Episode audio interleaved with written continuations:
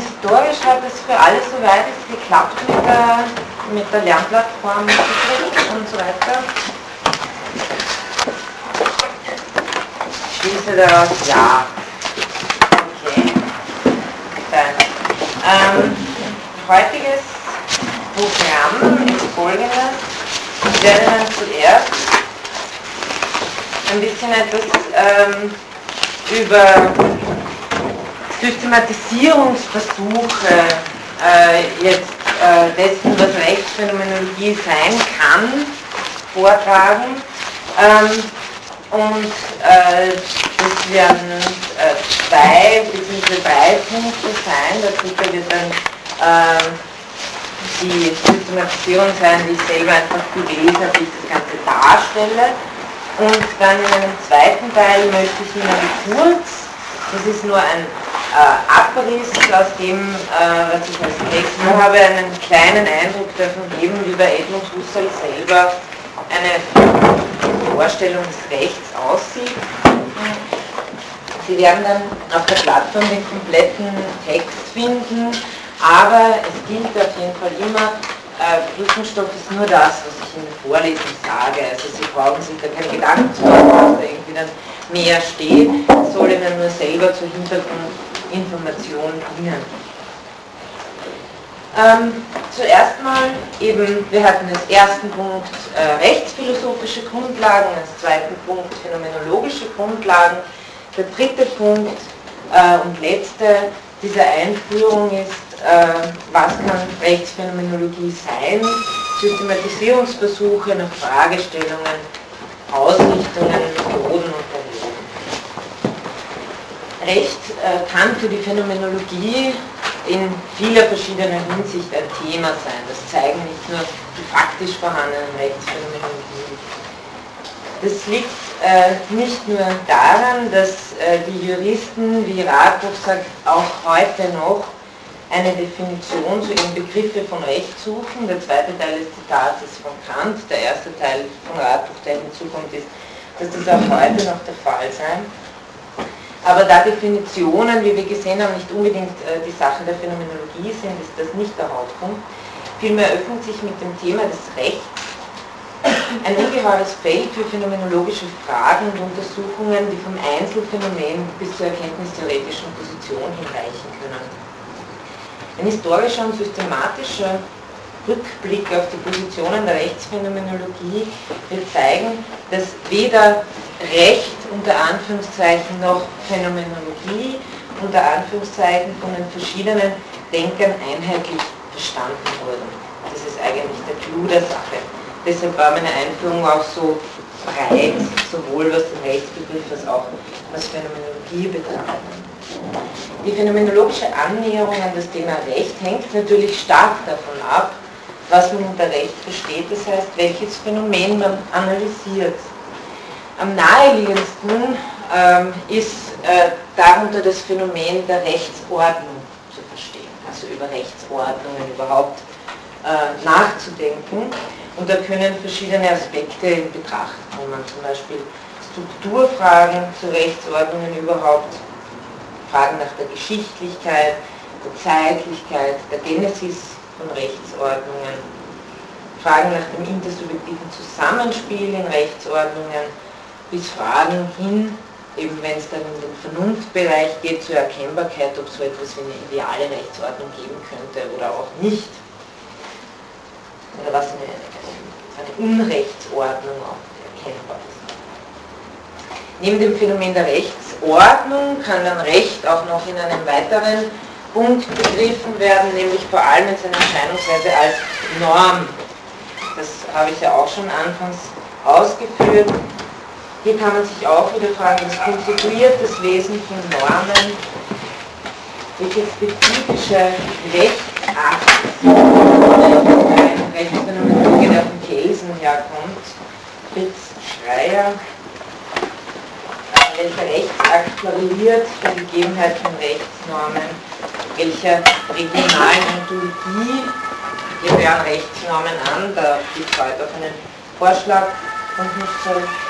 Ähm, ein weiterer Zugang, also Rechtsordnung, Recht als Norm, ein drittes wäre Recht zu begreifen und das wird dann ab nächster Stunde unser erster äh, inhaltlicher rechtsphänomenologischer Autor sein, Adolf Reiner, äh, Recht über soziale Akte zu verstehen, die den Rechtssinn konstituieren. Ähm, damit würden sich Wesen und Begriff des Rechts eben von dieser Sicht her aus der sozialen Interaktion ergeben und in weiterer Auffassung auch die Institutionen, die das Recht tragen und ausführen. Äh, die Systematisierungsversuche, die ich Ihnen jetzt vorschlage, betreffen sowohl wirkliche als auch mögliche Rechtsphänomenologien, also das ist einfach mal ein Durchdenken dessen, wie kann man diese beiden Bereiche in ein Verhältnis zueinander bringen.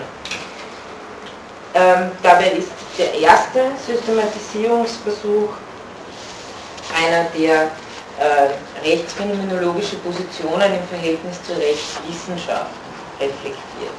Also wenn Sie am Punkt 3, was kann Rechtsphänomenologie sein, wäre 3.1 der Systematisierungsversuch 1, Rechtsphänomenologie in ihrem Verhältnis zur Rechtswissenschaft.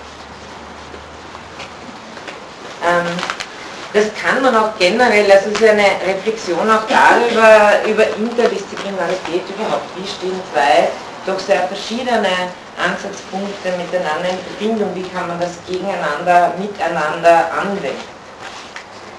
Dieser Punkt 3.1 habe ich in vier ganz kleine, kurze Unterpunkte geteilt. Also die erste Möglichkeit wäre mal eine Rechtsphänomenologie zu entwickeln, die der Rechtswissenschaft assistiert, also die sie ergänzt. Das wäre eher eine juristische oder rechtstheoretische Herangehensweise. Diese Phänomenologie würde sich als beifolgende Wissenschaft zur Rechtswissenschaft oder Rechtstheorie verstehen. Ihr Gebiet wäre schon umrissen durch, Grenz, durch die Grenzen und Definitionen der jeweiligen rechtswissenschaftlichen Theorie. Eine phänomenologische Analyse kann innerhalb dieses Rahmens mit den ihr eigenen Hilfsmitteln die theoretischen und wissenschaftslogischen Voraussetzungen klären. Darüber hinaus kann sie die Rechtswissenschaft durch eine sozial-ontologische These, Theorie ergänzen, zum Beispiel eine Theorie der handelnden Subjekte ähm, in einer Lebenswelt. Auch einzelne Situations- und Phänomenbeschreibungen können von Nutzen sein, um die Phänomene der Rechtswissenschaft entsprechend aufzubereiten. Als eigener philosophischer Zugang kommt sie hier jedoch nicht zum Tragen. Also hier ist einfach der, der Primus der, der Rechtswissenschaft, die schon ihr Selbstverständnis hat. Und da verwendet man halt auch noch phänomenologische Analysen, um sich über manche Teilgebiete klarer zu werden. Wäre der erste kleine Unterpunkt. Der zweite kleine Unterpunkt wäre eine Phänomenologie, die die Rechtswissenschaft begründen will. Das ist, wenn Sie so wollen, ein klassisch philosophischer Zugang. Philosophen wollen immer alles begründen, für alles die Grundlage, den Ursprung und so weiter finden. Also äh, vor allem äh, jetzt nochmal abgesehen von der Kritik an so einem philosophischen Zugang selbst, äh, die sich im 20. Jahrhundert in der Philosophie vollzogen hat, kann man das als einen recht klassischen philosophischen Ansatz bezeichnen. Diese Phänomenologie hätte den klassischen philosophischen Anspruch, die Rechtswissenschaft als solche zu begründen dies könnte sie durch eine soziale Ontologie oder eine Theorie der transzendentalen Intersubjektivität versuchen, über die ich ja das letzte Mal gesprochen habe, in welcher die Konstitution von Recht und Rechtsordnungen verortet und dann in einen größeren Zusammenhang gestellt werden. Also da ist nicht sozusagen schon die Rechtswissenschaft da und man untersucht zusätzlich etwas, sondern man versucht das, was Recht ist, aus einer Intersubjektivitätstheorie zu erklären, zu begründen. Aus müsste ähm, dann auch eine Formulierung eines Rechtsbegriffs erreicht werden. Ich sage das jetzt rein tentativ. Eine weitere Komponente dieses Begründungsanspruchs könnte der Entwurf eines phänomenologischen Vernunftrechts sein, wie es etwa Edmund Husserl äh, zumindest der Idee nach vorgesehen hat, oder auch zum Beispiel ein ethischer Ansatz, der das Recht von der Verantwortung für den oder die anderen versteht. Das wäre etwa ein Ansatz, den Levinas So zweiter Unterpunkt war das. Dann der dritte wäre ähm, eine Phänomenologie, die die Rechtswissenschaft bzw. die Struktur des Rechts kritisch beleuchtet. Kritischer Ansatz. Diese Phänomenologie müsste genaue Macht- und Diskursanalysen führen, um Strukturen zu enthüllen, für die die Rechtswissenschaft oder Rechtsphilosophie bisher blind war, beziehungsweise deren phänomenalen Gehalt sie nicht ernst genug genommen hat. Was natürlich auch in einem kooperativen Aspekt mit diesen Wissenschaften darstellt. Auch hier sind sogenannte dichte Beschreibungen hilfreich, da sie sämtliche Facetten eines Phänomens aufzeigen. Es könnte auch versucht werden, gegen die harmonisierenden Theorien des Rechtsursprungs, also wie sie bei Rousseau, Rawls oder Kant äh, auftreten, dass das Recht sozusagen die Gesellschaft konstituiert, aus einem Naturzustand herausführt. Also dagegen zu argumentieren, indem, indem in der Genese von Rechtsordnungen wesenhafte Brüche aufgezeigt werden. Also es wäre eher diese Art des phänomenologischen Denkens, die sich vor allem in den letzten Jahrzehnten entwickelt hat, die sich weniger auf Wesensforschung, sondern eher auch im Zusammenhang mit Foucault äh, auf Diskursanalyse, auf Machtanalyse und vor allem hier auf, auf, auf Brüche eher, also Kontinuitäten konzentriert. Äh, ich würde sagen, dass hier selber noch nicht so viel vorhanden, aber einiges im Gange ist. Also äh, die Phänomenologin, Rechtsphilosophin Petra Gehring äh, hatte ihre Habilitation zu dem Thema zu der Präsidentschaft äh, geschrieben, ähm, aber die ist noch nicht veröffentlicht. Also hier, da gibt es nur einige Aufsätze diesbezüglich und es gibt auch ein Projekt, das nennt sich negativistische Sozialphilosophie, das gerade im Gange ist also ich glaube, hier äh, sind wir in einer sehr aktuellen Phase, wo ich eben, wie ich vorher gemeint habe, ich nicht nur über wirkliche, sondern auch mögliche rechtsphänomenologische Zugänge spreche, die sich selber noch nicht äh, im Papier niedergeschlagen haben oder dabei sind, gedacht. Ähm, der vierte Unterpunkt wäre eine Phänomenologie, die über die Rechtswissenschaft hinausgeht und sich ein eigenes Verständnis des Rechtlichen erarbeitet. Hier wären wir eher in einem Bereich, der eben, wie gesagt, über das juristische, rechtstheoretische hinausgeht, in das ethische oder sogar erkenntnistheoretische hineinführen kann. Diese Phänomenologie würde ein phänomenologisch, phänomenologisches Verständnis des Rechtlichen abzielen, das eben weit über diesen juristischen Rahmen hinausgeht. Die Intention dabei wäre, die grundlegende Frage zu klären, warum wir überhaupt rechtliche Wesen sind. Das heißt, in rechtlichen Strukturen denken und urteilen und dies nicht nur in juristischen, sondern in allen Belangen. Also hier wird der Rechtsbegriff sehr weit ausgedehnt. Jedes Urteil, jeder Sachverhalt kann als recht oder richtig verstanden oder einer Rechtfertigungsfrage ausgesetzt werden, sei es im moralischen, wissenschaftlichen logischen, lebensrechtlichen Umfeld. Man müsste also versuchen, Recht unter Anführungszeichen auf so wenig spezifische Bereiche wie möglich vorzuverstehen und dadurch der umfassenden Struktur auf die Spur zu kommen, durch die wir in ein rechtliches Sein, wie man das nennen könnte, von Anfang an eingelassen also hier gibt es auch äh, Ansätze, die zum Beispiel mit Heidegger gearbeitet haben, das immer schon im Recht sein, das immer schon verstanden haben dessen, was rechtlich sein heißt. Das geht aber wie gesagt über den engen juristischen Begriff auf jeden Fall hinaus und hat dann natürlich das Problem, wie komme ich wieder zurück, also wie grenze ich mich wieder ab von diesem weiten Begriff auf einen spezifisch juristischen zu kommen. Ähm, das war mal der erste Systematisierungsversuch von der Rechtswissenschaft her. Dann ähm, habe ich einen, äh, einen zweiten,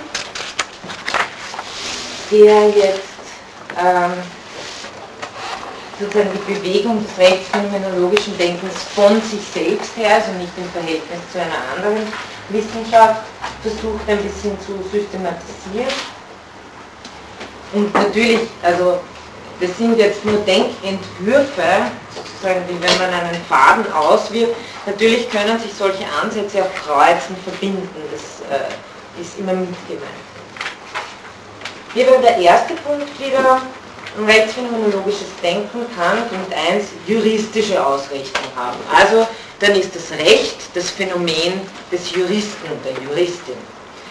Äh, das finden wir eigentlich nicht unhäufig. Äh, das kommt auch daher, weil einige der Leute, die sich damit auseinandergesetzt haben, von der Rechtswissenschaft herkommen und sich deshalb auch phänomenologisch darauf konzentriert haben, was ist das Phänomen für den Juristen. Die juristische Aussetzung ist da, äh, Ausrichtung ist dadurch gekennzeichnet, dass sie Recht ausschließlich als theoretisches Objekt der, des Juristen oder der Juristin versteht, die es begreifen, systematisieren, analysieren möchte. Analog dazu steht das Thema einer Rechtswissenschaft oder Rechtstheorie im Mittelpunkt. Also hier wird von der Fokussierung äh, des Denkens ja selber auf die Rechtswissenschaft wieder zurückgeführt. Diese rechtstheoretische Ausrichtung bringt unter Umständen die Gefahr einer juristischen Verkürzung. Das ist klar. Also wenn man Recht nur als Phänomen des Juristen sieht, dann, äh, und das, wie man das am besten theoretisch bestimmen kann, dann geht natürlich verloren, dass wir alle äh, betroffen sind von rechtlichen Regelungen. Auf der anderen Seite werden präzise Unterscheidungen zwischen Moral und Recht oder Rechtswissenschaft und Politik angestrebt. Denke, die ich Ihnen in diesem Zusammenhang vorstellen werde, sind meistens, äh, verstehen Recht meistens auch zusätzliches Recht, positivistisches Recht, also kommen meistens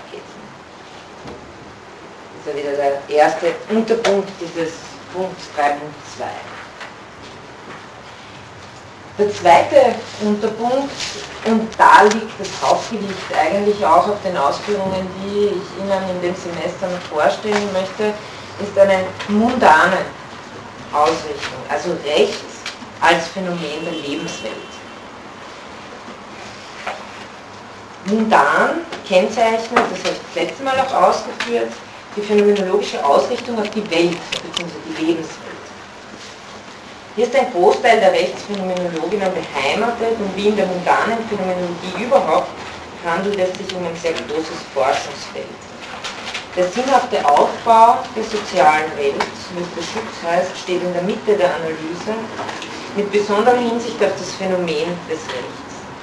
Theorien des Handelns, der sozialen Ontologie, der Intersubjektivität, des Politischen, kurz aller möglichen menschlichen Verhältnisse in einer Welt liegen dieser Zugangsweise zum Recht zugrunde. Ebenso sind Geschichtlichkeit, Institutionen, Rechtskultur etc. im Rahmen dieser Thematik ein wichtiger Dreh- und Angelpunkt. Also es geht auch um ähm, die Struktur des intersubjektiven Zusammenlebens, um die Analyse von geschichtlichen Sedimentierungen und gemeinsamen oder hegemonisch strukturierten Sinnstiftungen, die sozusagen den Urgrund bilden, auf dem sich so etwas wie Recht als Sinngebilde errichtet hat. Ähm, Sie werden das heute vielleicht ein bisschen bei Husserl auch sehen, so einen Ansatz auf jeden Fall, aber äh, werde ich Ihnen so eine Richtung mit Alfred Schütz noch vorstellen und dann auch in etwas anderer Hinsicht noch mit Maurice Merleau-Ponty. Also das sind zwei Autoren, die ich noch behandle. Der dritte Unterpunkt wäre die transzendentale Ausrichtung. Hier geht es um Bedingungen der Möglichkeit für ein Verstehen oder Konstruieren von Recht. Und ähm, das ist eher kaum vorzufinden, wenn dann auch noch am ehesten in Ansätzen bei Husserl. Wie in der transzendentalen Phänomenologie gilt es hier zu den Strukturen im Bewusstsein zurückzugehen, also im Intersubjektiven, die den lebensweltlichen Konstitutionen korrelieren.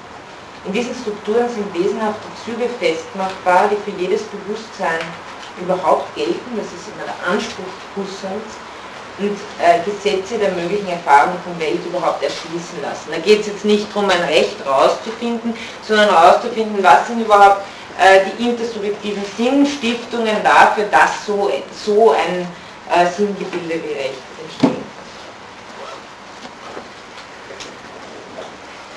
Das werde ich einfach deshalb abkürzen, weil dafür äh, kaum äh, Ausführungen vorhanden sind. Es gibt in der französischen Rechtsphänomenologie ähm, Ansätze dazu, aber da ich die in der Vorlesung nicht behandeln werde, äh, sei dieser Punkt hier nur ganz kurz erwähnt. Und jetzt zum äh, dritten Systematisierungsversuch, der sozusagen auch den äh, Aufbau meiner Arbeit gebildet hat, der sich äh, sehr simpel an die historische Reihenfolge und auch an eine methodische Einteilung der Texte hält. Vielleicht nur als Information dazu, also wenn man da so recherchiert, was gibt es überhaupt dazu, dann werden Sie zunächst einmal, ich meine, eines ist klar, das Ganze bewegt sich zeitlich im 20. Jahrhundert. Äh, davor äh, kann man auch nicht davon sprechen, äh, dass es eine Phänomenologie im Husserlschen Sinne äh, gegeben hätte, das heißt Ansätze diesbezüglich noch weiter sich entwickelt haben, erst eigentlich äh, ab 1913. Und äh, natürlich werden sie zuerst mal im deutschen Sprachraum fündig, aber dann auch recht bald im französischen Sprachraum äh, und auch im italienischen und spanischen, bisschen weniger im englischen Sprachraum. Also das äh, sind auch so die die Gebiete, in denen ich recherchiert habe. Die Grundwerke, ähm, die klassischen Texte ähm, finden sich aufgrund dessen, dass das, äh, die ganze phänomenologische Philosophie einfach in deutschen Sprachen entstanden ist, auch hier. Und ähm, da kann man, also die Einteilung, die ich, die ich gewählt habe, war sozusagen die grundlegend einer klassischen Rechtsphänomenologie und dann äh, die, der zweite, äh, die zweite große Gruppe war die der äh, Fortführungen und Neuansätze. Und die klassische Rechtsphänomenologie lässt sich äh, in, in, in drei äh, Gruppen einteilen, wovon wir von jedem ungefähr einen Vertreter uns äh, rausnehmen werden, nämlich das erste ist die ästhetisch-realistische, was das genau dann heißt, das werden wir das nächste Mal machen bei Reinach, eben Reinach der Hauptvertreter davon ist. Sie hören schon, da geht es um Wesensforschung und da geht es darum, äh, dass, das noch keine, äh, dass das keinen transzendentalen Anspruch hat. Ähm, möchte ich Ihnen dann aber eher, anstatt hier allgemein darüber zu reden, konkret äh, bringen mit Reinach. Der zweite Punkt ähm, sind die logisch-positivistischen Rechtsphänomenologen. Das, sind, äh, das ist die, die Wiener Gruppe, wie man sie nennen könnte, die sich um den Kelsenkreis äh, gebildet hat, die eben rechtspositivistisch orientiert sind. Und äh, die dritte Gruppe ist die der äh, lebensweltlich soziologischen Rechtsphänomenologie. Also hier werde ich Ihnen Schütz und Gerhard Husserl, der Sohn Husserls, der gehört hier auch rein in die lebensweltliche äh. Hm, zu den Personen, die hier auftreten und deren theoretischen Hintergrund und dem, der Auswahl ist zu sagen, dass es auf der einen Seite, eh schon gesagt, ein großer Teil äh, von Leuten ist, die, und das muss man glaube ich mitverstehen, ansonsten äh, macht es mit den Theorien nicht viel Sinn, äh, sich denen anzunähern. Ein großer Teil kommt von der Rechtswissenschaft her, sind Rechtsphilosophen oder auch äh, einfach Rechtswissenschaftler. Und ein zweiter Teil äh, sind sozusagen die phänomenologischen Meisterdenker, wenn Sie so wollen, also von äh, Husserl über Edith Stein, über Heidegger, über äh, Merleau-Ponty und so weiter, die eben unter anderem auch etwas über das Recht gefragt haben, das ich Ihnen hier rauspräpariere. Also die haben weder eigene Rechtsphänomenologien geschrieben, aber man kann aus ihren Aussagen schließen, was ihr Rechtsdenken ungefähr wäre. Das heißt, das sind auch die, die, die, die zwei Gruppen selbstverständlich. Äh, ist klar, dass die, die, die Werke, die ich thematisieren werde, eben meistens von den Leuten sind, die sich bezogen haben auf, äh, sei es Heidegger, sei es Husserl, äh, sei es Merleau-Ponty und dann sozusagen ein rechtsphänomenologisches Werk drüber geschrieben haben. Okay, also soweit mal, äh, nur damit Sie noch mal einen kleinen Überblick darüber haben, wie äh, sieht das Ganze jetzt Okay. Gibt es dazu Fragen?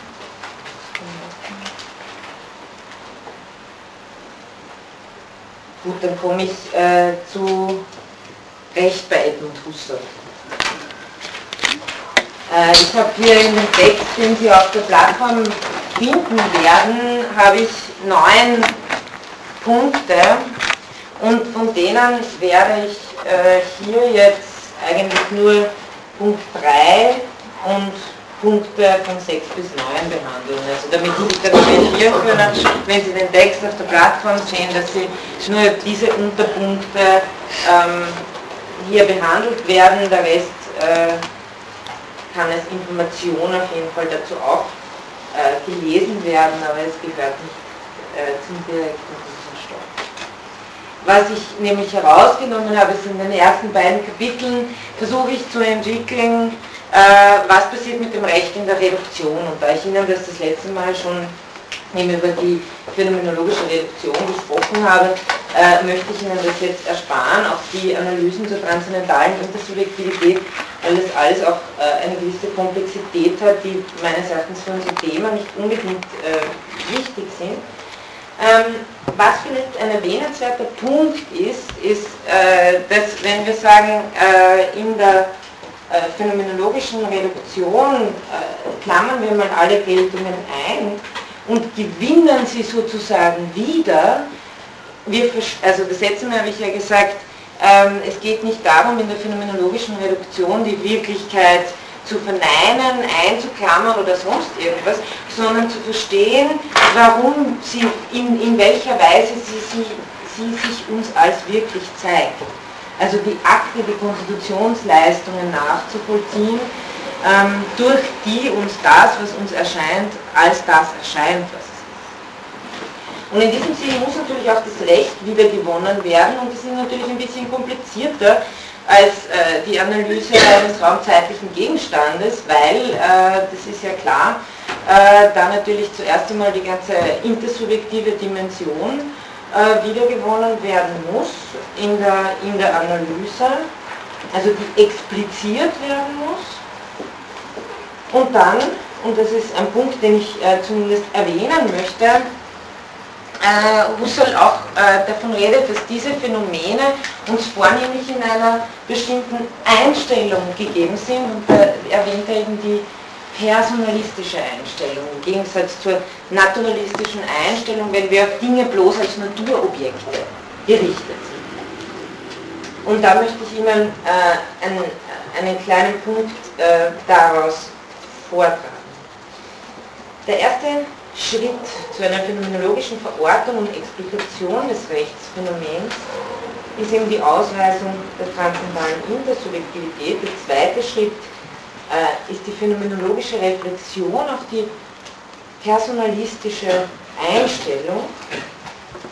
Und diese personalistische Einstellung ist die Einstellung, jetzt zitiere ich Husserl aus dem Band Husserlianer 4, ähm, ist die Einstellung, Zitat, in der wir allzeit sind, wenn wir miteinander leben, zueinander sprechen, einander im Gruße die Hände reichen, in Liebe und Abneigung, in Gesinnung, in Tat, in Rede und Gegenrede aufeinander bezogen sind, desgleichen in der wir sind, also in der personalistischen Einstellung, wenn wir die uns umgebenden Dinge eben als die uns umgebenden Dinge und nicht wie in der Naturwissenschaft als objektive Natur ansehen.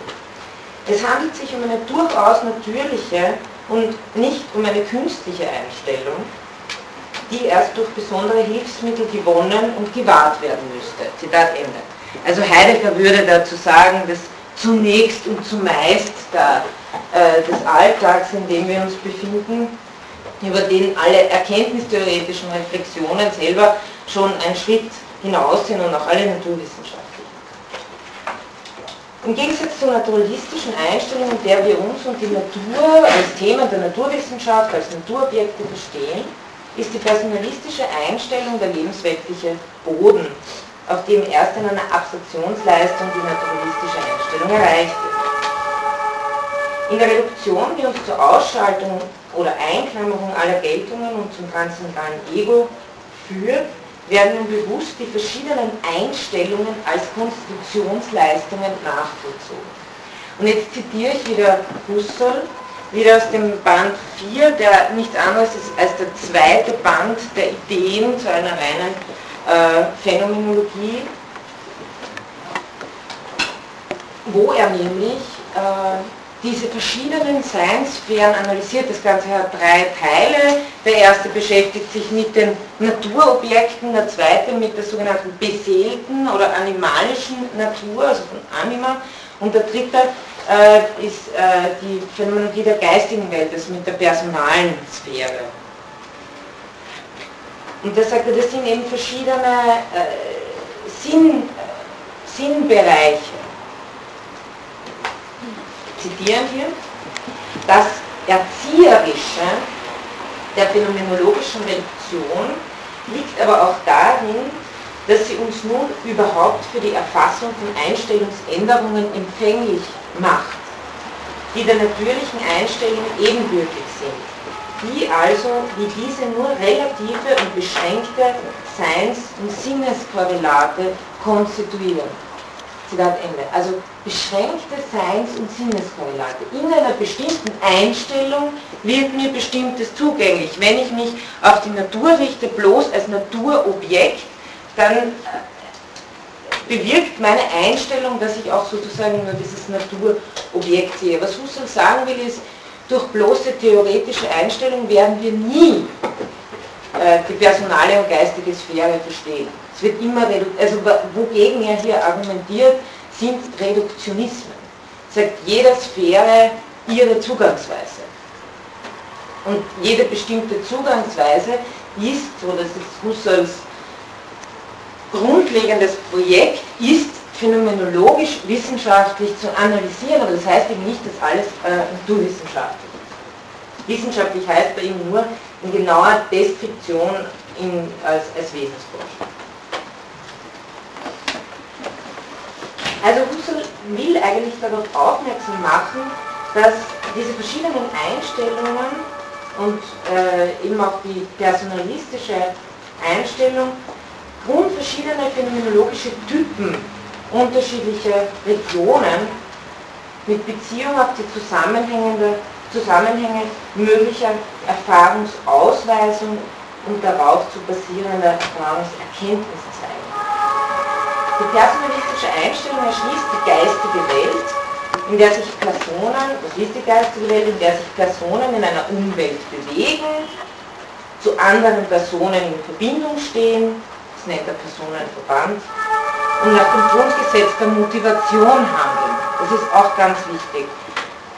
Ich glaube, ich habe es auch schon einmal erwähnt das letzte Mal. Es geht hier nicht um Kausalität, äh, dass das Grundgesetz sozusagen der Naturwissenschaft wäre, ich reagiere so, weil mich ein äußeres Objekt äußerlich dazu verursacht, sondern das äh, Grundgesetz des Bewusstseins ist hier das der Motivation. Ich bin motiviert dadurch. Das, äh, Husserl beschreibt das auch so, das ist hier ich das, das phänomenologische Korrelat, ähm, das mich auch reizen kann zu etwas, aber ich bin nicht also ich erfahre mich selbst nicht als kausal bestimmt, sondern es ist ein Zusammenhang der Motivation, also das ist das Grundgesetz der geistigen.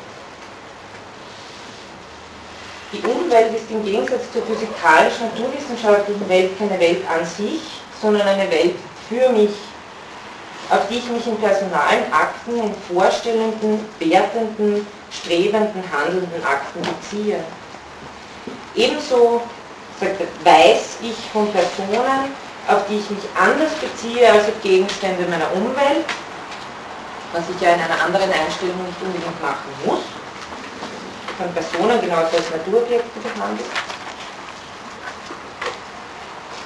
Aber eben nicht in personalistischer Einstellung. Ich beziehe mich auf sie in soziale Wechselbeziehungen, die sich durch spezifisch, und das sagt Husserl schon, Sie sehen, und es wird Reinhard aufgreifen, die soziale Wechselbeziehung, die sich durch spezifisch soziale, kommunikative Akte konstituiert. Wichtig ist hier, es ist eben äh, natürlich Sprache, Kommunikation, aber Kommunikation ähm, ist eben nicht nur sprachlich grammatikalisch, sondern er sagt auch soziale Akte, das ist auch ähm, so ein weit darunterliegend, äh, körperliche Interaktion. Und dann nochmal ein wichtiges Zitat, sagt, wer überall nur Natur sieht, Natur im Sinne und gleichsam mit den Augen der Geisteswissenschaften, ist eben blind, oder gleichsam mit den Augen der Naturwissenschaften muss das heißen, ist eben blind für die Geistesphäre. Er sieht keine Personen und aus personalen Leistungen sind empfangenden Objekte, also keine Kulturobjekte, er sieht, keine, er sieht eigentlich keine Personen, obschon er sich mit Personen in der Einstellung des naturalistischen Psychologen zu schaffen hat.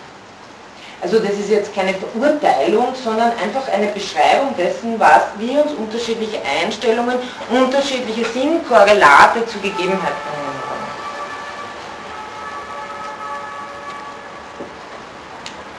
Okay, das wollte ich mal Ihnen hier noch zum Einstieg haben. Jetzt komme ich auf diesen Punkt 3, äh, den ich äh, hier mal herausgreifen möchte. Das ist ein ganz ein kurzer Punkt, der aber eine, eine wesentliche Unterscheidung äh, in dem, was Husserl äh, regionale Ontologie nennt,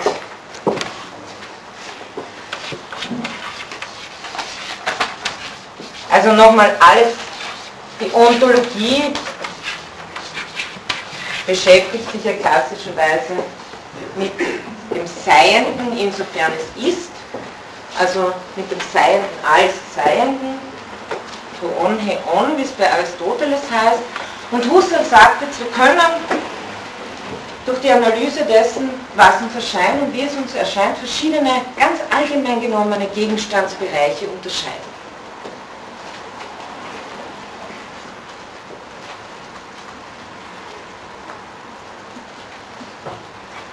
Also wie wäre das jetzt in Bezug, wenn wir das Rechtsphänomen versuchen, mit dieser Methode äh, anzugehen? Der grundlegende Sinn alles Rechtlichen liegt zunächst einmal darin, dass es kein Raum oder nicht bloß ein raumzeitlicher Gegenstand wie ein Tisch oder ein Aschenbecher ist, beziehungsweise sich nicht darin erschöpft. Vielmehr ist es ein idealer, oder wie Husserl auch manchmal sagt, lassen Sie mich davon irreführen, ein irrealer Gegenstand, der auf die Konstitutionsleistung in der geistigen Welt angewiesen ist. Also der, ich werde jetzt ein längeres Zitat von Husserl ganz langsam bringen. Es geht hier um den Unterschied zwischen realen und idealen Gegenständen.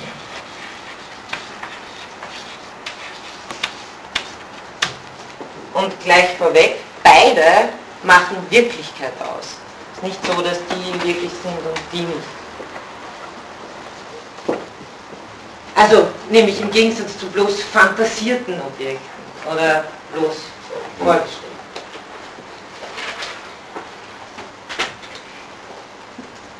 Zitieren.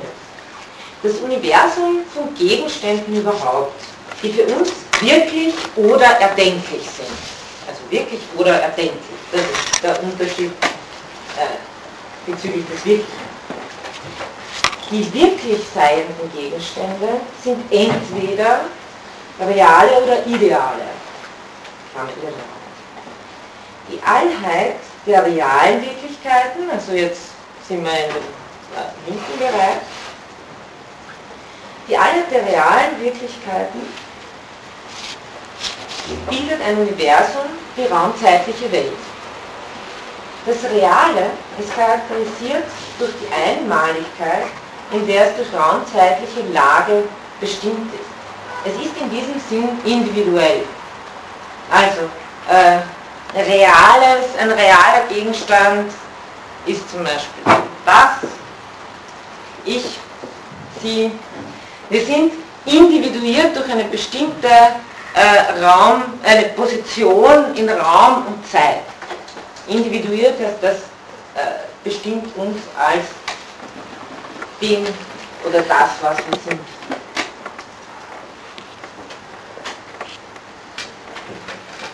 Ideale Gegenstände oder irreale Gegenstände haben die Möglichkeit und eventuell faktische Wirklichkeit realer Verwirklichung des realen Auftretens in verschiedenen raumzeitlichen Stellen, die also sie nicht individuieren.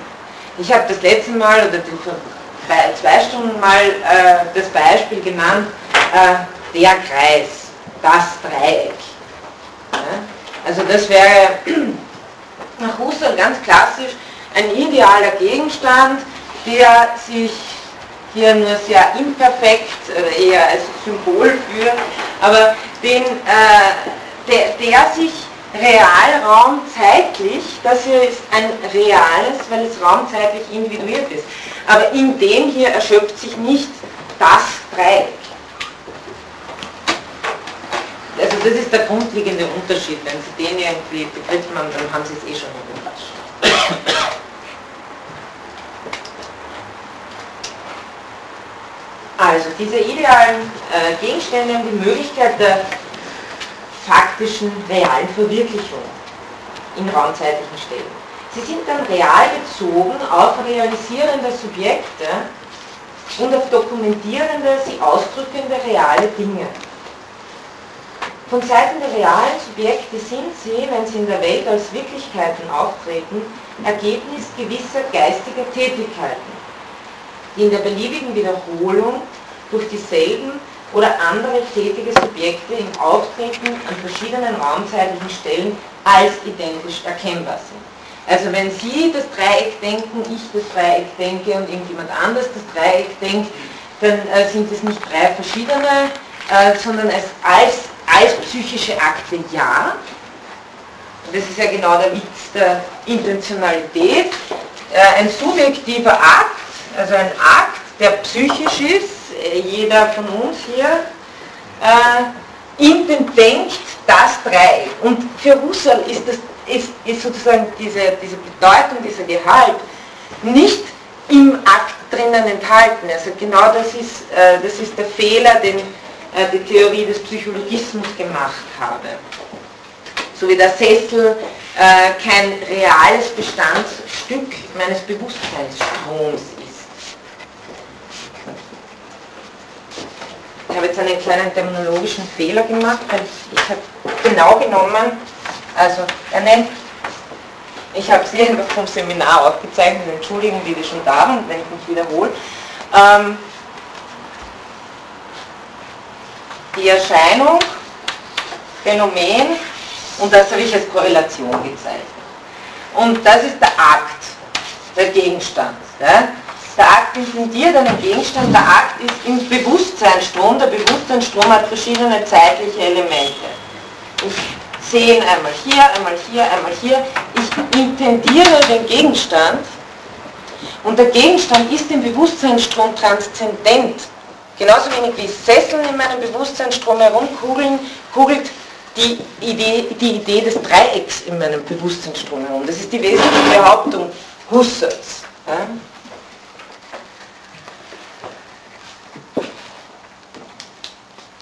Ähm, das einfach nur jetzt als, als Hintergrund, den wir aber weiter äh, nicht benötigen werden. Aber das darauf beruht sozusagen ähm, überhaupt mal die Unterschiedenheit von Bewusstseinsakten und Gegenständen. Und innerhalb dieser Gegenstände, die zeigen sich verschieden und das, was im Bewusstseinsstrom ist, das nennt er reell, im Unterschied zum einer bestimmten Gegenstandsart, die real ist, aber intendieren kann ich genauso in meine logische Formel, ist auch dem Bewusstseinsstrom transzendent als ideales Sein. Das war das, was man bei Husserl eben als diesen äh, platonisierenden Ansatz äh, bezeichnet. Aber äh, Husserls Argument ist sozusagen, äh, wenn die Logik selber nur ein Produkt des psychischen Aktes ist, dann gibt es überhaupt keine objektive Gültigkeit. Also dann, dann fällt die Philosophie sozusagen als Ganze in den äh, Skeptizismus. Also das nur als Hintergrund. Nämlich, worum geht es denn? Äh, was wird das Recht wohl sein? Das Recht wird wohl ein idealer Gegenstand sein. Denn, ich zitiere jetzt äh, da noch weiter. So treten in der historischen Welt Kunst und Wissenschaft, Technik und Wirtschaft, Recht und so weiter auf. Sie dokumentieren sich durch Kunstwerke, durch technische Erzeugnisse wie Werkzeuge, Maschinen, durch wissenschaftliche Instrumente, durch Gesetzbücher und so weiter. Also auch wenn es nur eine Gesetzestafel gibt, ist die nicht äh, das Recht als gesamter Gegenstand, sondern es, wenn äh, Sie sozusagen sich nach der Norm des Rechts verhalten und ich mich nach der Norm des Rechts verhalte, die Norm selber ist äh, nicht in dem physischen Gegenstand enthalten, sondern Normen sind ideale Gegenstände, die durch Subjekte jeweils verwirklicht werden.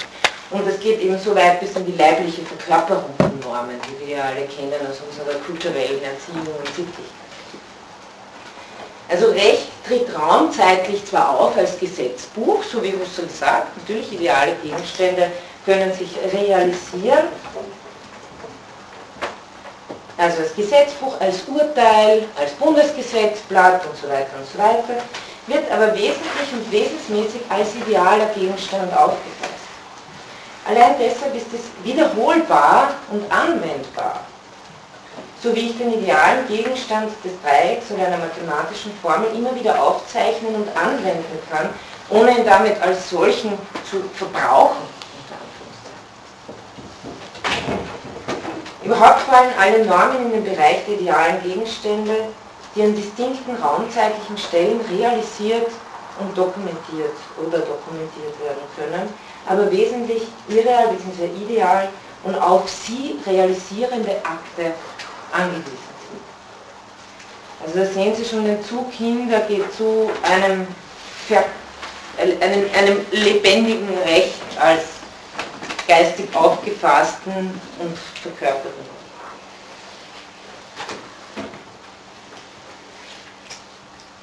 Gut, das war dieser kurze Punkt 3. Ähm, kommen wir zu dem sechsten Punkt. Ja. Ähm, inwiefern unterscheidet sich dann ähm, der ideale Gegenstand, also ein logischer idealer Gegenstand von, von Recht als idealem Gegenstand? Ja, natürlich. Also das war jetzt nur mal eine erste ganz grobe äh, Einteilung, die natürlich noch weiter gehen muss. Ähm, zunächst mal, das Recht richtet sich als Norm auf ihr Wollen und Handeln. Äh, eigentlich hauptsächlich auf ihr Handeln was die Logik nicht tut.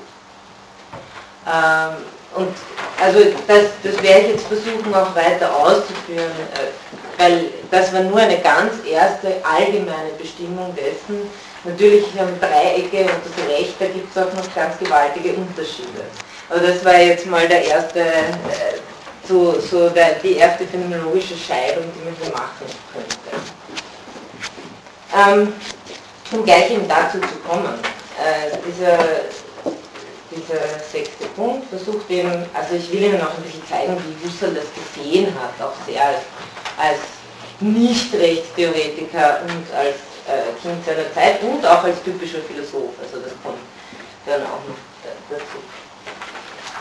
Ähm, also es ist eine Notiz über Gemeinschaft und Norm, da drückt er sein Verständnis äh, recht klar aus. Die kulturellen Gemeinschaftsleistungen einer Gesellschaft des Verbands von Menschen, wie zum Beispiel Sprache, Kunst, Literatur, sind auf wechselseitige Beziehungen von Individuen angewiesen, die an der Herausbildung dieser Gegenstände durch viele soziale Willensakte beteiligt sind. Auch die Sitte und das Recht gehören zu den Leistungen und Gestaltungen, Zitat der sozialen Kultur. Es ist aber phänomenologisch zwischen ihrer Herausbildung und der Art, wie sie vor Bewusstsein stehen, zu unterscheiden. Also jetzt eine weitere Unterscheidung. In ihrer Eigenschaft als Normen unterscheiden sie sich zum Beispiel von der Sprache, weil sie sich mit einem überindividuellen Sollen, also das ist als äh, Zitat Husserl, an die Mitglieder der Gemeinschaft richten und als eine, Zitat nochmal, Einheit von Forderungen und Gegenforderungen auftreten. Man spricht eben so oder so und hat diese oder jene Kultur, weil sich diese auf bestimmte Weise herausgebildet hat. Zitiere wieder, niemand folgt hier einer gefühlten Pflicht und empfindet einen Rechtsanspruch gegenüber dem Anredenden. Es ist also ganz selbstverständlich, während man sich nach der Sitte verhält, weil man es soll, man folgt einer gefühlten Pflicht und empfindet einen Rechtsanspruch. Husserl unterscheidet also deutlich zwischen dem gewachsenen Regelverhalten, dem Sein eines kulturellen Gebildes, das nachträglich in Normen erfasst werden kann. Denn natürlich ist das der Fall, zum Beispiel bei der Sprache in der Grammatik. Und äh, sobald wir unter der äh, Vorstellung äh, stehen, dass wir richtig sprechen sollen, richtet sich auch die Sprache als eine Norm an uns. Aber äh, in, der, in der üblichen äh, Parole, äh, wie wir sozusagen ganz natürlich reden, äh, da ist, kein, äh, da ist keine, keine Norm, sondern kann hinterher sozusagen die Regeln der Grammatik als Normen erfassen. Also das Sein eines kulturellen Gebildes, das nachträglich Normen erfasst werden kann, unterscheidet er von der Norm, die jedem sozialen Individuum als solche vor Augen stehen kann, also als Norm aufgefasst wird.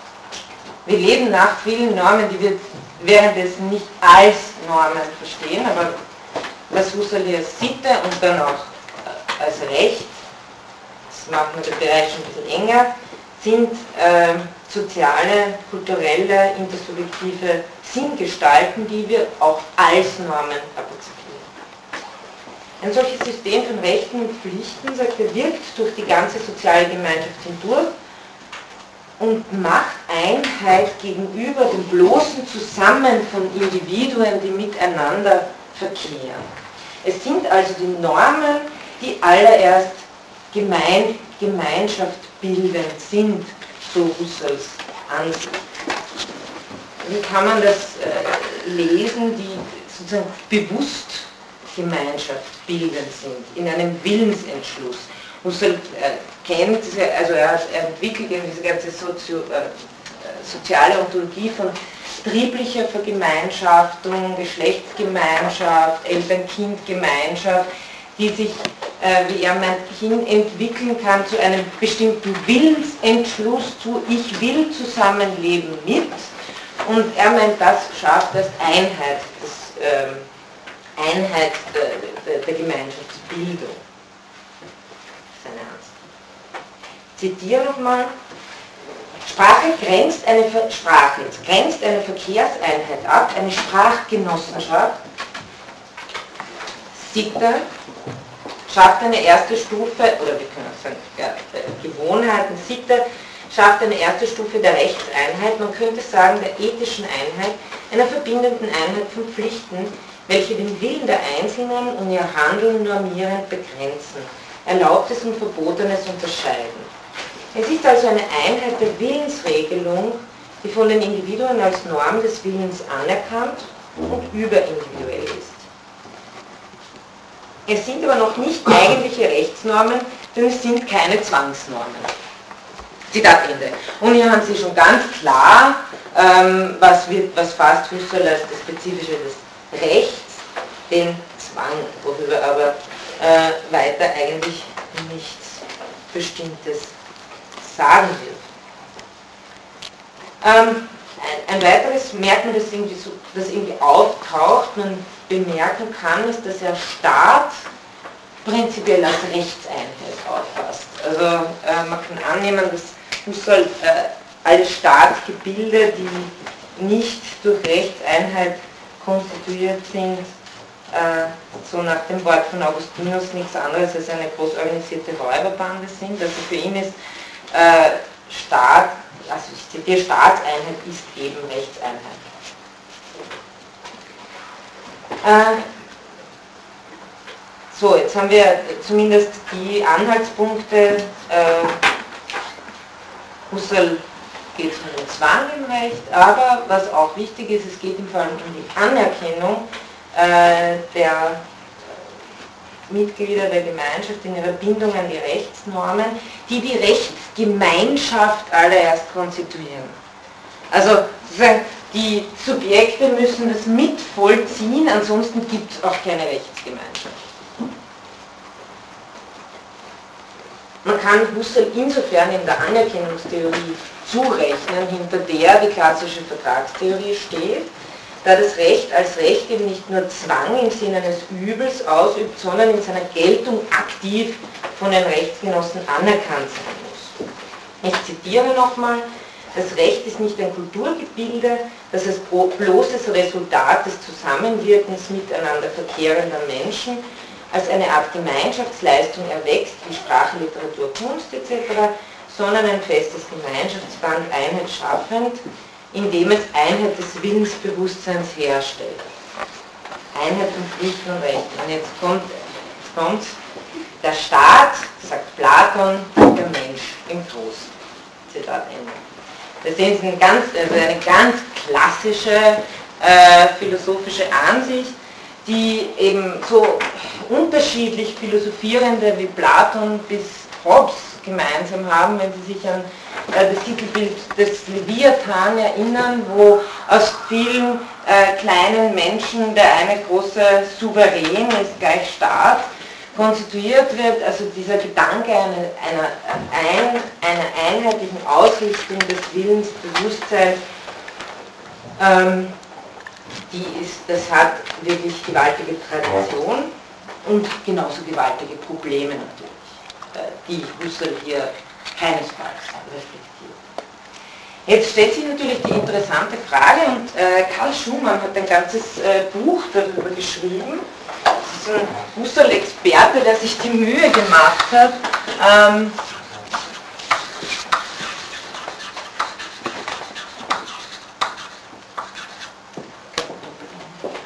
ähm, alle möglichen äh, ebenso spärlichen Stellen zum Staat wie zum Recht der Husserl herauszusuchen.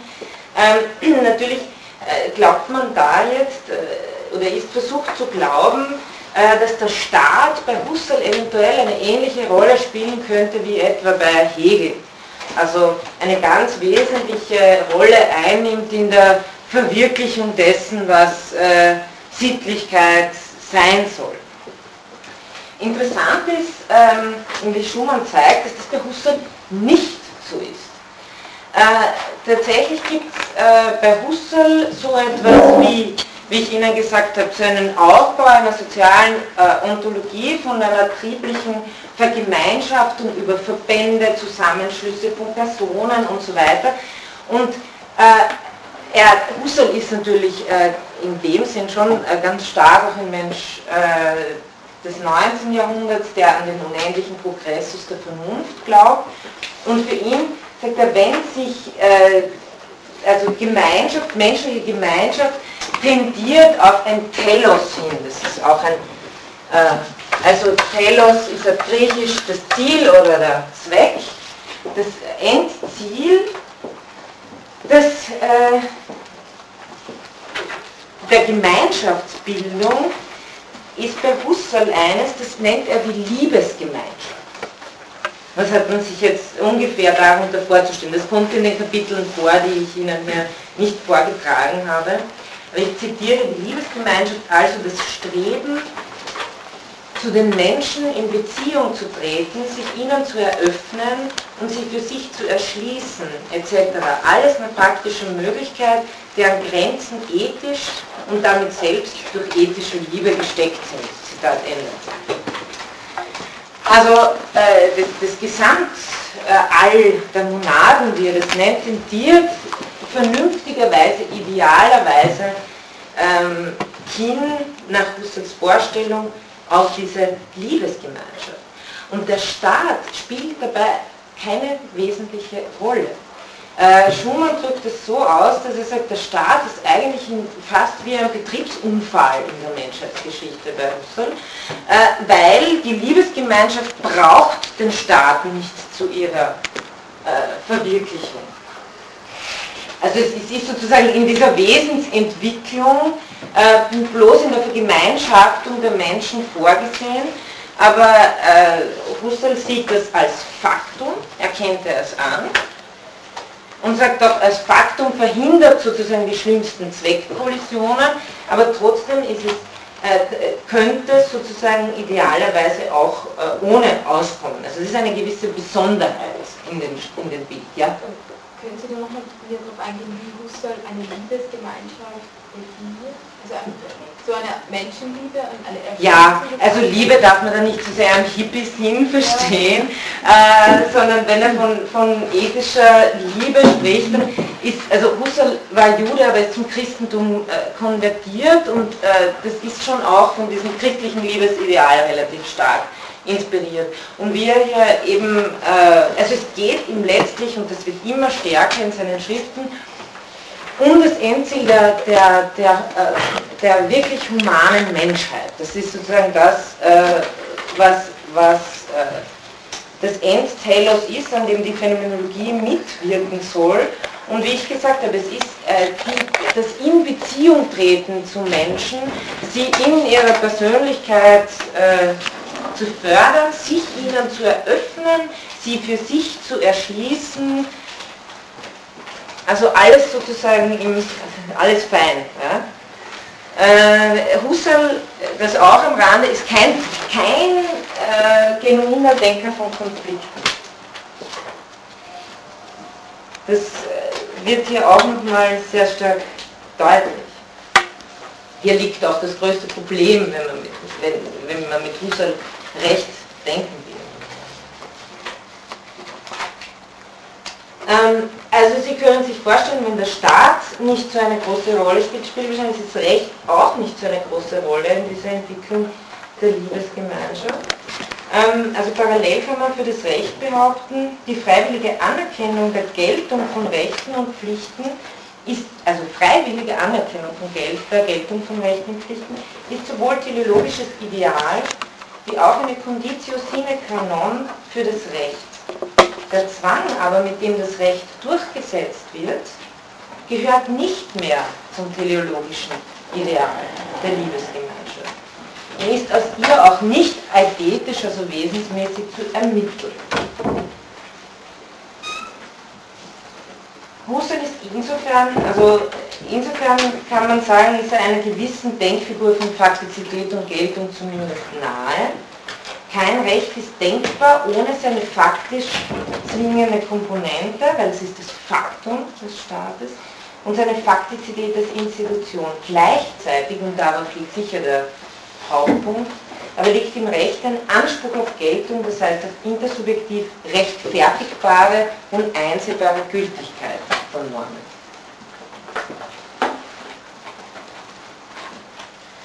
Also der Staat ist kein End und schon gar kein Selbstzweck der transzendentalen Monadengemeinschaft, ebenso wenig das Recht. Husserl verfährt hier eher, könnte man sagen, beschreibend, nicht eidetisch, teleologisch. Weil wenn man sozusagen ein, ein Wesen des Gemeinschaftlichen erkennt, dann ist der Anspruch auch, worauf tendiert dieses Wesen des Gemeinschaftlichen idealerweise hin? sozusagen ins, und das ist auch wichtig. Bei Husserl geht hier ganz stark immer um eine Dimension der Unendlichkeit. Also wenn Husserl vom Menschheitsideal spricht, von der ethischen Menschheit, dann sagt man, das liegt in, in, der Unendlichkeit und es ist etwas, woraufhin äh, man sich auszurichten hätte, so quasi als Regulativrecht.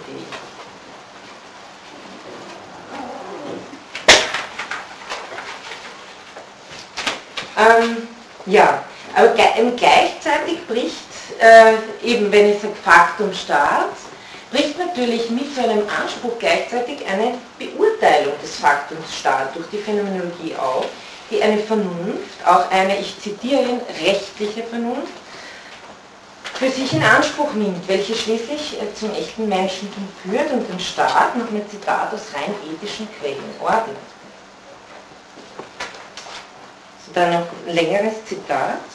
Die menschliche Gemeinschaft ist als staatliche eine Einheit, die sich konstituiert nach Normen, und zwar bewusst geltenden Normen, welche das Handeln der Menschen binden, die Wohlungen der einzelnen Grenzen nach Willenssphären der Freiheit und der Verbotenheit.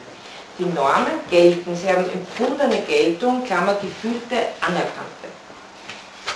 Kommt, diese Fakten der Staaten mit ihren Geltungen unterstehen der ethischen Beurteilung aus den absoluten, Klammer rein realen, a priorischen ethischen Normen. Punkt. Idee der Vernunft in der Praxis, der Vernunft im Wollen und Handeln, der Vernunft in einer sozialen Praxis. Idee eines aus rein, Idee, ja, eines aus rein ethischen Quellen geordneten Volkes und Staates, kann man sicher noch Zitat Ende. Also, äh, Sie sehen ja schon, da ist der Gedanke eines Vernunftrechts, auch wenn er es selber nicht entwickelt, aber auf jeden Fall ganz stark angelegt. Man könnte also sagen, ähm, dass sich äh, hier wahrscheinlich äh, eher eine Anbindung an Radbuch machen lassen würde, als an viele äh, andere Rechtsphänomenologen. Ähm, dann kurz ein paar Worte zum phänomenologischen Vernunftrecht, da bin ich jetzt schon beim achten Punkt. Husserl analysiert einerseits immer, dass es, äh, das habe ich vorher mit dieser Gemeinschaftsbildung, Sprachgemeinschaft, die, die das sozusagen das gewachsene, natürliche Regelverhalten als Rechtsboden, also das ist einerseits die, äh, eine Komponente seiner Analyse, äh, aus dem das Recht quasi erwächst aus Gemeinschaftsleistungen, aber dann andererseits auch die Willensakte, die für diese Setzung notwendig ist, die, nicht bloß, die man nicht bloß so macht, sondern auf die man sich spezifisch richtet, wenn man sagt, okay, wir schaffen jetzt hier äh, ein, ein Gesetz. Und all das untersteht auch noch der Möglichkeit der Erneuerung. Und ich weiß nicht, ob ich das schon mal angesprochen habe, aber Erneuerung ist ein Schlagwort äh, aus der Ethik Husserls. Ihm geht es, äh, Sie können Erneuerung eigentlich analog als praktischen Begriff zum Begriff der Kritik lesen. Äh, ich habe vorher gesagt, für Husserl liegt das Ideal des Teleologischen im Unendlichen.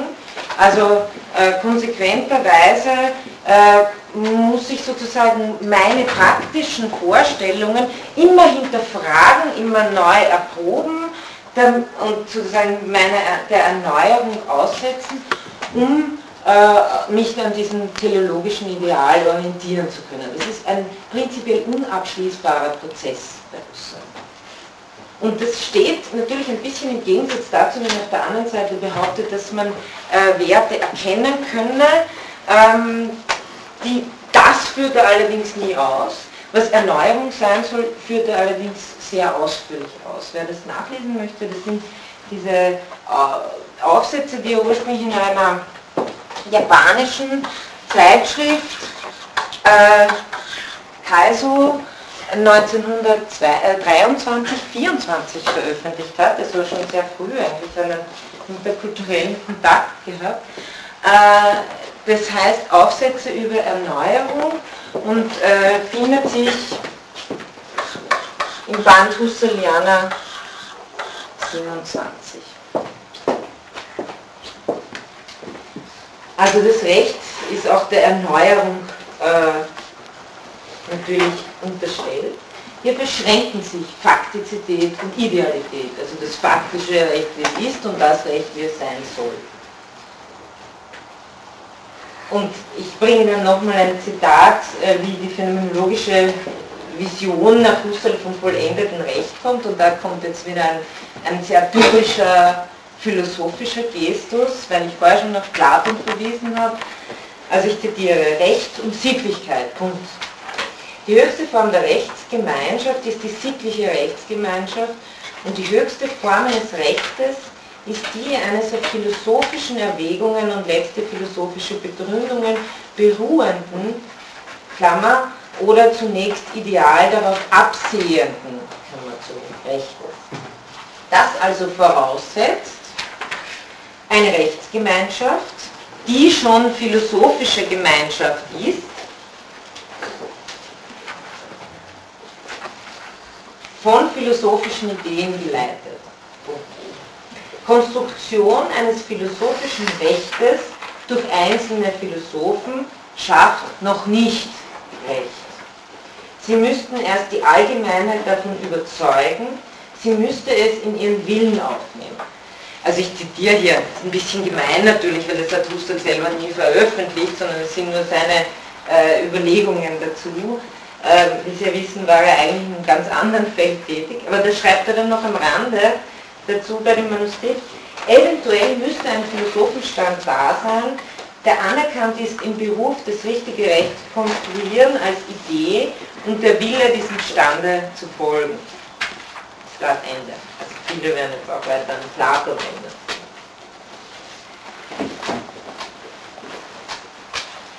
Ähm, also da vielleicht noch äh, ein paar Bemerkungen dazu. Für Husserl ist eben vorrangig, das möchte ich äh, hier vielleicht noch äh, betonen, äh, was, wir, was ich einmal als kantisches äh, Rechtsprinzip, also äh, die die sich zueinander verhaltenden Freiheiten nach einem Gesetz. Äh, das kann man sich äh, gut vorstellen, dass das bei Husserl auch äh, ein bestimmter Ansatzpunkt wäre, weil er nennt uns ja nicht, wie dieses Recht konstruiert wäre. Und das hat auch einen gewissen Hintergrund. Aber man kann annehmen, dass er das von Kant mal übernehmen würde, aber wie immer würde ihm das zu formal sein. Dazu müsste sich dann noch eine, eine äh, phänomenologische Wertanalyse des Materialen a priori gesellen, aber wie gesagt, das alles liefert uns Husserl nicht. Viel eher hat es Scheler ausgearbeitet und ich bin mir nicht sicher, ob Husserl Scheler unbedingt zustimmen würde. Ähm, Husserl hat sich die Phänomenologie selber wirklich als eine Arbeitsgemeinschaft vorgestellt und hat sozusagen nicht alle Probleme, hat es wirklich darauf vertraut, er, er löst nicht alle Probleme, sondern es wird sich, es wird sich das weiterentwickeln. Er bezeichnet äh, die äh, Phänomenologen in einer sehr äh, netten Redewendung als Funktionäre der Menschheit. Also das ist für Husserl keine leere Rede, sondern eine konkrete Hoffnung und Erwartung in eine Erneuerung.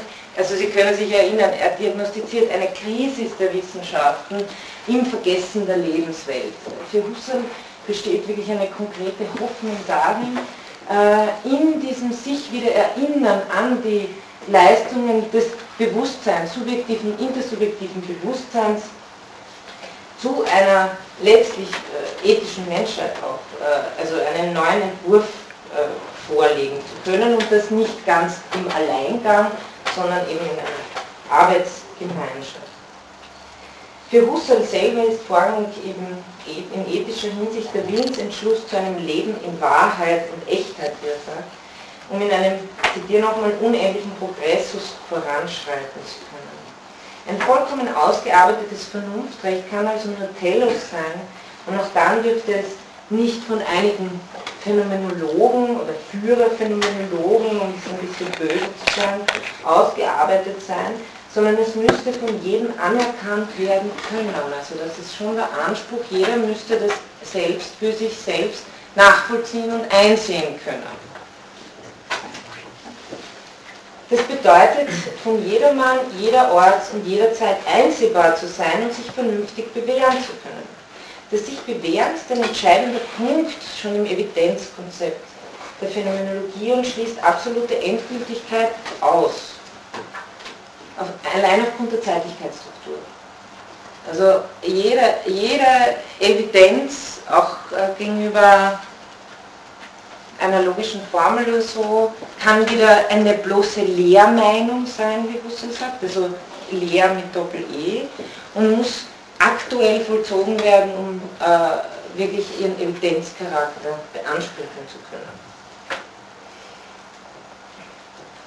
Insofern könnte man mit Husserl von einem zukünftig offenen, sich unendlich entwickelnden Vernunftrecht sprechen, das dem Konzept einer regulativen Idee nahe Dieser Idealzustand, und zum Abschluss möchte ich schon noch ein paar kritische Bemerkungen hier auch machen, dieser Idealzustand setzt aber eine philosophische Gemeinschaft voraus, das heißt überspitzt formuliert, dass am besten alle Menschen Phänomenologinnen und Phänomenologen sind. Husserls Idealstaat wird also im Gegensatz zu Platon nicht nur von Philosophen geführt, sondern besteht nur aus Philosophen. Ist gleich. Unklar ist auch, ob es sich dann überhaupt noch nur um einen Staat handeln würde, denn die wachsende, fortschreitende Vernunft, die natürlich auch die Rechtsbildung bestimmt, wäre, und ich zitiere hier wieder Husserl, von vornherein übersubjektiv, übernational. Schwebt Husserl hier die Idee eines kantischen Weltbürgerrechts vor, nur mit einem sehr lockeren Staatengefüge bzw. einem lockeren Staatenbund. Husserl dahingehend auszulegen ist äh, nicht zwingend, aber wahrscheinlich plausibler, als in die Nähe von Hegels Sittlichkeit und Staat zu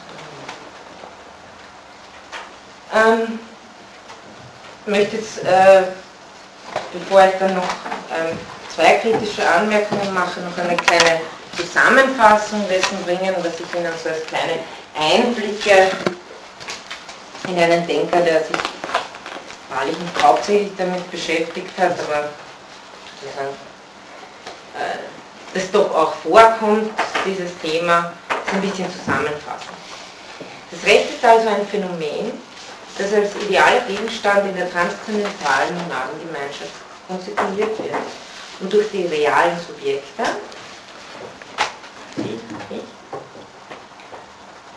vollzogen wird. Einerseits durch ihr normiertes Verhalten, andererseits durch das jeweils bestehende Aktualisieren des Rechts in lebendigen Einsichten, also die Geltung.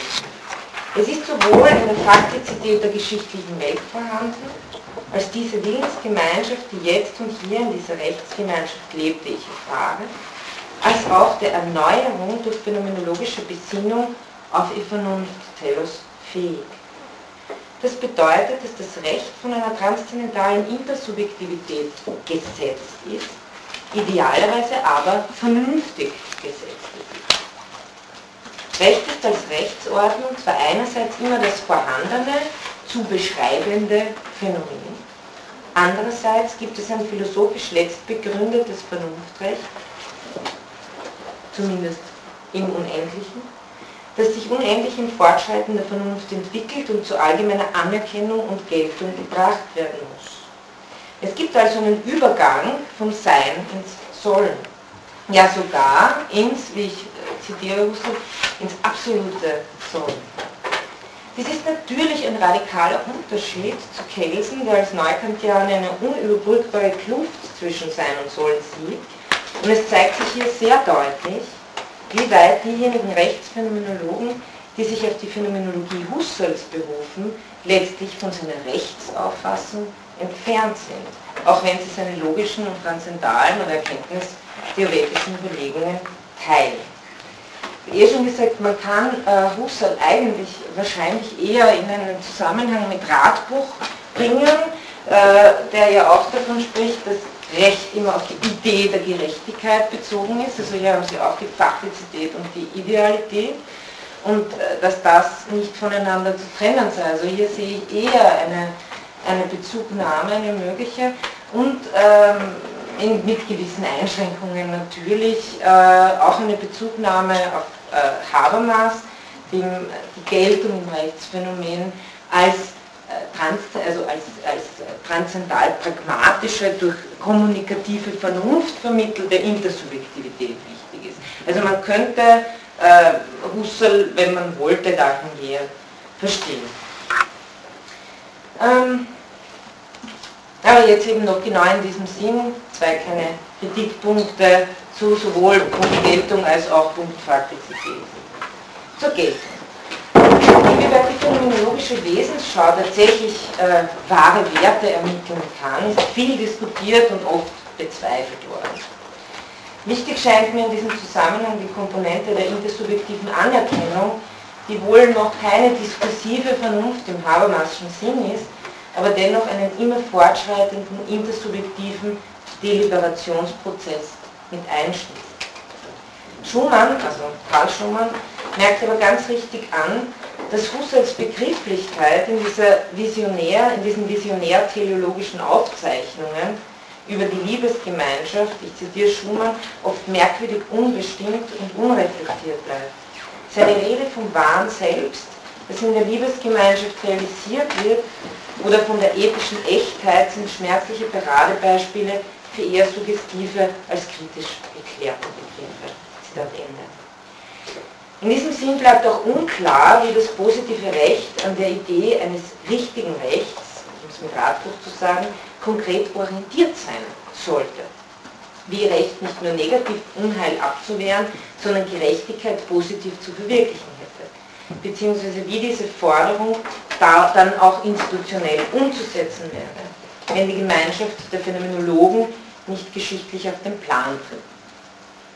Es ist nach Schumann, also wenn nicht alle Phänomenologen, es ist äh, nach Schumann, Zitat, bedauerlich, dass Husserl kein Instrumentarium entwickelt hat, das ihm die Umsetzung seines sozialen Ideals in den Testfall in die Realität seiner Zeit erlaubt hätte. So sehr er reine Humanität bezweckte, so wenig arbeitete er, um mit Otto Höffe zu reden, Strategien der Humanität aus. Also das, das Problem natürlich Geltung. Ähm, zweiter und letzter Punkt zur Faktizität. Eines der schwierigsten Momente in der Fokussiertheit auf das Erlösungsversprechen einer allgemeinen phänomenologischen Gesinnung, das sich bei Husserl ja auch zum Beispiel stark in der bekannten Krisisschrift äußert, ist das blinde Auge hinsichtlich struktureller Gewalt und staatlicher Macht dass man dann im Anschluss interessanterweise genau, genauso Gerhard Husserl äh, vorwerfen könnte, der aber tatsächlich im äh, Jurist war. Dass zum Beispiel der faktische Zugang des Rechts ein wesentliches Element der Rechtsbefolgung, äh, Entschuldigung, der faktische Zwang des Rechts ein wesentliches Element der Rechtsbefolgung ist und nicht allein auf Anerkennung beruht, wird kaum berücksichtigt seinen Elementen, Zweckrationalität, Gewolltheit, Erzwingbarkeit, nach hat das Recht seinen Ursprung allein bei Husserl in der subjektiv-geistigen Sphäre oder in der subjektiv-geistigen Sphäre. Indessen fehlt es bei Husserl auch hier wieder eine Konkretisierung dieser These. Das gilt insbesondere für das Woher und die Legitimierung des Zwangs. Ende dieser Satz ein Zitat von Schumann. Es stellt sich da die Frage, ob die Phänomenologie mit, in diesen Mitteln mit Husserl äh, die konkrete Faktizität kritisch hinterfragen kann oder ob es ein Fehlen einer Thematisierung von zum Beispiel Eigentum, Arbeit, Arbeitsteilung und so bei Husserl mehr als eine Lücke darstellt. Und ich glaube, dass das auch in diesen, äh, was ich versucht habe am Anfang zu sagen, eine, eine kritische Revision äh, als Rechtsphänomenologie natürlich mit beinhalten müsste. Allerdings, ähm, also in der Weise, wie, wie wir sehen, wie Husserl hier Rechts thematisiert, ist auf der einen Weise ein Weg erschlossen, äh, wie man das fundieren kann in einer größeren intersubjektiven Theorie. Auf der anderen Seite sieht man natürlich auch die Grenzen, äh, die, an, die, an die er hier kommt. Ich möchte aber äh, damit schließen, dass äh, trotzdem einer Fortführung oder Neukonzipierung einiger dieser Gedankengänge deshalb nichts im Wege stehen sollte. Hat der Husserl solches sowohl gefordert, als auch gerade im Bereich des Rechts sicherlich nicht alle phänomenologischen Denkwege ausgeschöpft. Wir werden im Laufe der folgenden Vorlesungen sehen, wie sich die Rechtsphänomenologie immer wieder auf Husserl bezieht dabei aber zum Teil seine Ideen zu Recht aufgreift und diese vollkommen oder diese auch vollkommen unberücksichtigt lässt und nur die phänomenologische Methode anwendet. Also soweit wir dann äh, die Rechtsphänomenologie verfolgen werden, äh, wird, und das ist der interessante Punkt, das ist eigentlich der Grund, warum ich Ihnen den Husserl äh, gebracht habe, dass der der Einzige ist, der diese ethische Konzeption und das Vernunftrecht in der klassischen Rechtsphänomenologie überhaupt zum Zug kommen lässt. Die anderen beginnen gleich immer direkt beim positiven Recht.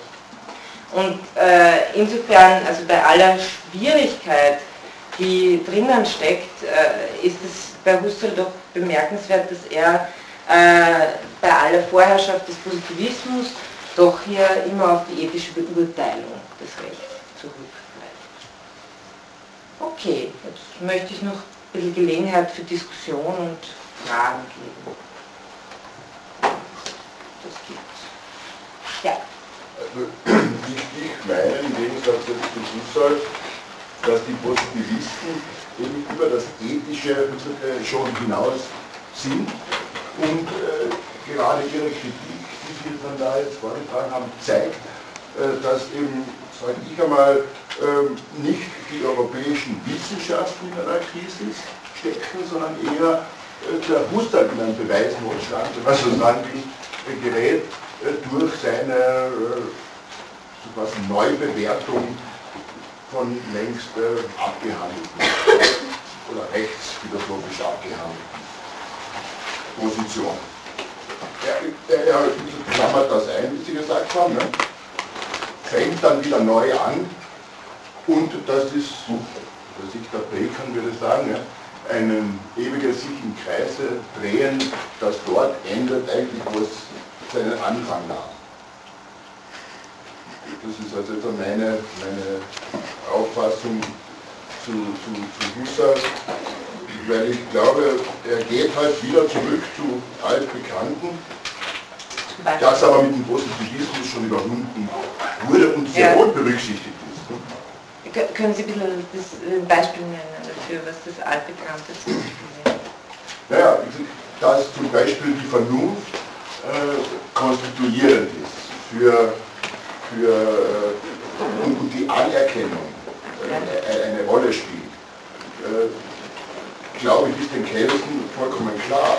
Trotzdem muss man etwas anordnen, beziehungsweise auf die Willensbildung eines Rechts, was rechtlich gewollt werden soll, schon mal prinzipiell einwirken.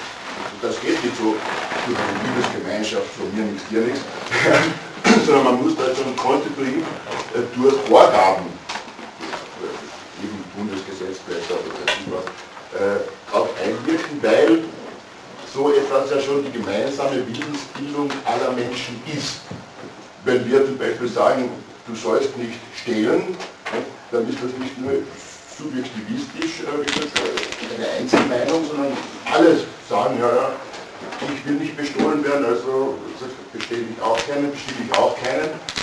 Und, und so konstituiert sich das ja schon a priori durch die gemeinsame Willensbildung oder durch die intersubjektivistische Willensbildung äh, konstituiert sich ein, eine Rechtsordnung. Aber das ist im Grunde genommen das, was Husserl sagen würde. Also das, was ich auch so in der, in der, Vorlesung, wo er von dieser Stiftung der Willenseinheit äh, gesprochen hat, also das hat er durchaus äh, drinnen, zu sagen, also eben die Normen erwachsen nicht wie die Schwammerln aus dem Boden oder, oder, oder entstehen irgendwie so wie halt auch, sagen wir mal, Soziolekte natürlich entstehen, sondern sie müssen bewusst besetzt werden welche Form sie haben, gebe ich Ihnen vollkommen recht, das, äh, das interessiert natürlich Kelsen zum Beispiel. Aber wenn man auch auf der anderen Seite sagt, klar, ich meine, er gräbt den alten Hut wieder aus, ähm, dann gräbt aber Habermas auch einen alten Hut aus. Äh, nur, dass er, nur, dass er sagt, die Vernunft ähm, ist eben kommunikativ. Im Unterschied dazu, dass man äh, Werte einsehen und äh, jeder das einsehen können muss. Also ich, ich, ich würde sagen, äh, und diese, und ich glaube, es ist ja nicht ohne Zufall, dass Habermas ähm, oder auch Rawls, ja, dass die beiden so nachhaltig in der Theoriebildung der Rechtsphilosophie sind, weil genau das wieder das war, was der Rechtspositivismus aller Kelsen einfach theoretisch fallen hat lassen. Also dieser, dieser mögliche Geltungsnachvollzug in einer intersubjektiven Gemeinschaft, äh, der, der, ist für den Rechtspositivismus natürlich nicht relevant. Und ich meine, äh, man kann sich natürlich fragen, welche philosophischen Möglichkeiten bietet uns das Nachdenken über das Recht überhaupt. Also ich glaube, äh, was heute da mit Husserl gekommen ist, das ist zweifelsohne eine ganz, eigentlich eine sehr klassische äh, Sache. Ähm, dass es nämlich äh, sich Recht als Zwangsnorm und so weiter äh, als, als Willensbildung, als Einheit des Willens in einem Staat setzt und idealerweise vernünftig. Ja, ähm, ich, ich, ich, ich äh, denke, dass wir jetzt das nächste Mal mit Reinach einen anderen Ansatz haben werden, der nicht so klassisch in rechtsphilosophischen Bahnen steckt, weil er sich mehr auf ein Ding konzentriert und dessen Ansatz mit Merleau-Ponty auch umfassender das mobilisiert, was man phänomenologisch machen kann. Äh, aber, aber was, glaube ich, schon ja, also wo man immer alte Hüte ausgraben wird, ist, wenn man äh, die Möglichkeit einer, einer ethischen Beurteilung des Rechts argumentieren möchte. Ja. Und da, ja. da wird dann halt immer wieder auf das kommen, ja. was eben so bekannt ist. Weil wir Menschen äh, sind eben so geartet, dass wir, wenn wir etwas tun, das in keiner Weise vernünftig tun wollen, keiner handelt unvernünftig, sodass äh, das immer berücksichtigt werden wird. Und wir sie dann immer wieder auf das recherchieren. Na, das, was, was vernünftig ist, in der Geschichte halt jeweils verschieden beurteilt ja, wurde ja. kulturell jeweils verschieden beurteilt wird, daran reicht es halt. Ja. Gibt es sonst noch